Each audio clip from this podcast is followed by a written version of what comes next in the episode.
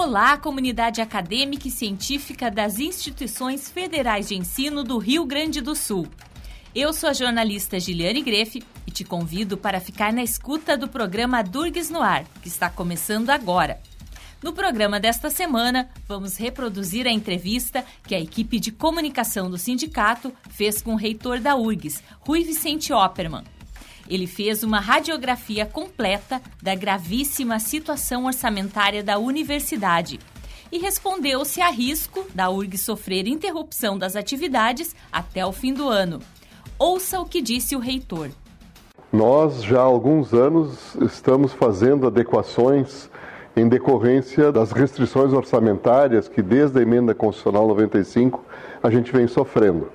Isso implicou em redução no número de serviços de terceirizados, implicou também numa racionalização na, no consumo de energia elétrica. Nós temos hoje uma subestação que dá uma economia de cerca de 30% na energia elétrica, nos permite comprar energia no mercado nacional.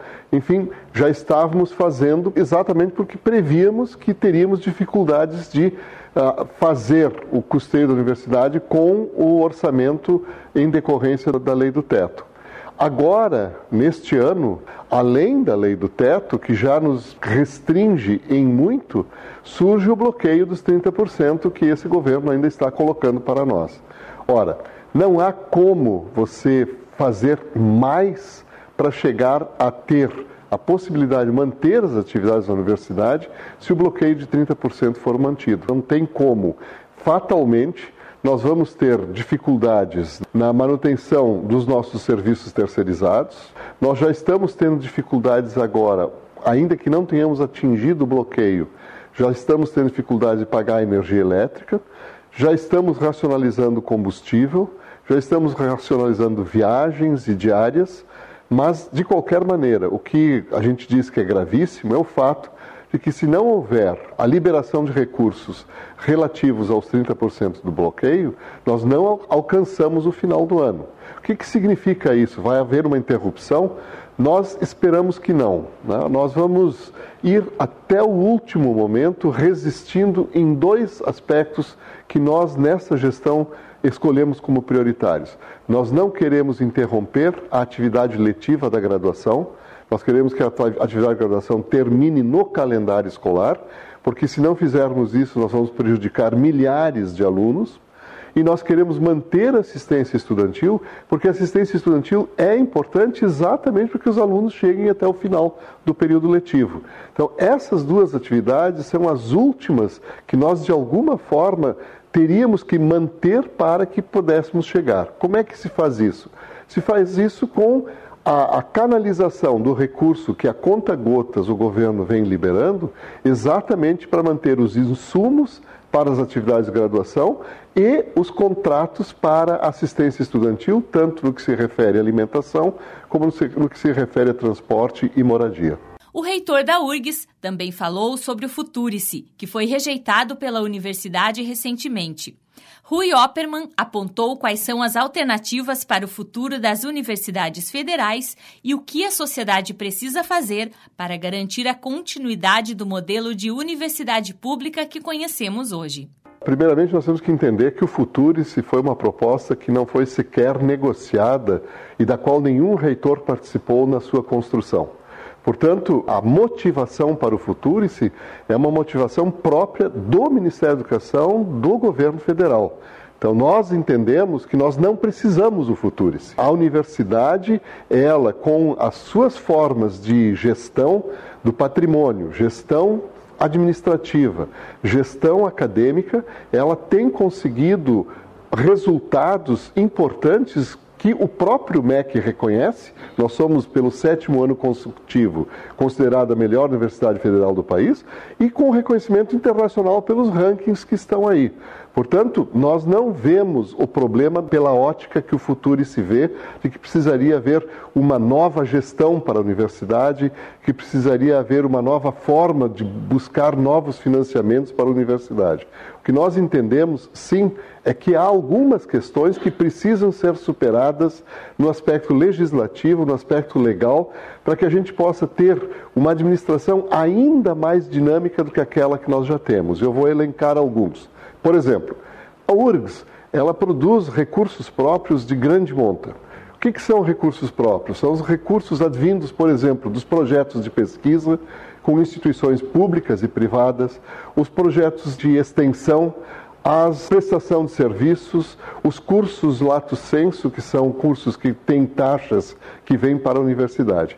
Esta receita própria é dividida entre as unidades acadêmicas e ela serve também para o pagamento de algumas atividades de custeio próprias da universidade e de capital. Ora, o que, que acontece?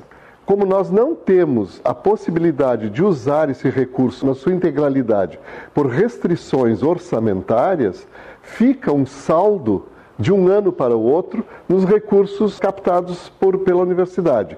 Esses recursos passam para uma outra conta do Tesouro e se tornam inacessíveis para a universidade. Então, é um recurso que nós produzimos, que vai para a conta do governo, e o governo vai fazer como o governo Temer fez, que sequestrou esses recursos para pagar coisas que nós não sabemos o que foi feito.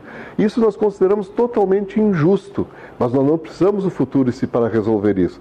Nós precisamos da emenda constitucional, acho que é a 44 ou 41, que está tramitando no Congresso e que permite a autogestão dos recursos próprios das universidades. Nós temos a capacidade de fazer essa gestão, nós temos um plano de desenvolvimento institucional, temos um plano de gestão, nós somos auditados pela CGU, pelo TCU, pela auditoria interna, portanto, nós temos a maturidade e a responsabilidade civil na gestão dos recursos que nós geramos. E se nós tivermos acesso a esses recursos, certamente nós vamos produzir uma universidade melhor do que essa que está aí, porque esses recursos serão aplicados para as prioridades que nós próprios estabelecemos.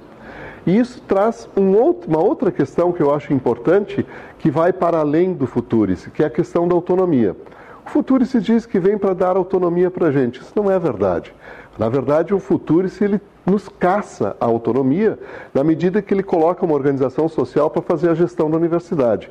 Nós queremos a autonomia que é uma garantia constitucional que está no artigo 207 que é a autonomia da gestão financeira, autonomia administrativa, autonomia patrimonial e autonomia acadêmica. E a indissociabilidade entre ensino, pesquisa e extensão. Isso está garantido na Constituição e jamais foi implementado e respeitado, não só por esse governo, como também pelos governos anteriores.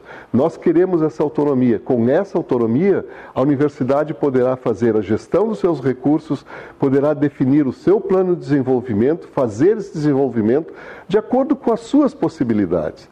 Veja você, o que, que, acontece quando vem um programa do governo central para as 63 universidades? Nós temos assimetrias entre as universidades. Tem universidades mais antigas, como é a própria Universidade Federal do Rio Grande do Sul, tem universidades novas, como é, por exemplo, Fronteira Sul, tem universidades novíssimas, como é o sul da Bahia. É evidente que os planos de desenvolvimento institucional dessas instituições são diferentes, porque os momentos históricos são diferentes. Nós estamos completando 85 anos. A, a fronteira sul talvez tenha 5, 6, 7, 8 anos. É claro que as nossas estruturas são diferentes. Se nós tivéssemos autonomia, nós iríamos gerar os nossos recursos de acordo com as nossas necessidades e a Fronteira Sul e outras universidades fariam o mesmo de acordo com as suas necessidades. E com isso nós teríamos uma maior uh, efetividade, uma maior eficácia e eficiência na aplicação desses recursos, porque nós não vamos estar adaptando a nossa realidade a um programa do governo central, mas sim adaptando os recursos que nós dispomos às nossas necessidades. Isso é que é autonomia. E hoje nós nos sentimos absolutamente maduros, responsáveis e competentes para assumir essa autonomia e fazer com que as universidades federais cumpram a sua grande missão social, que é dar acesso e inclusão e diversidade dentro da sociedade brasileira. Por fim, o reitor da URGS afirmou que a universidade e o sindicato podem trabalhar juntos para enfrentar esse momento de ataque à educação pública no Brasil. Confira a resposta do reitor.